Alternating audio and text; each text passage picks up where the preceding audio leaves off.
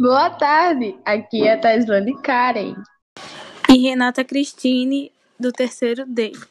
E hoje vamos falar sobre o feminismo. Feminismo é um conceito que surge no século XIX, o qual se desenvolveu como movimento filosófico, social e político. Em geral, até o século XIX, a mulher era vista como um ser inferior aos homens, as quais não possuíam os mesmos privilégios que eles. Por exemplo, ler, escrever, estudar, votar, etc.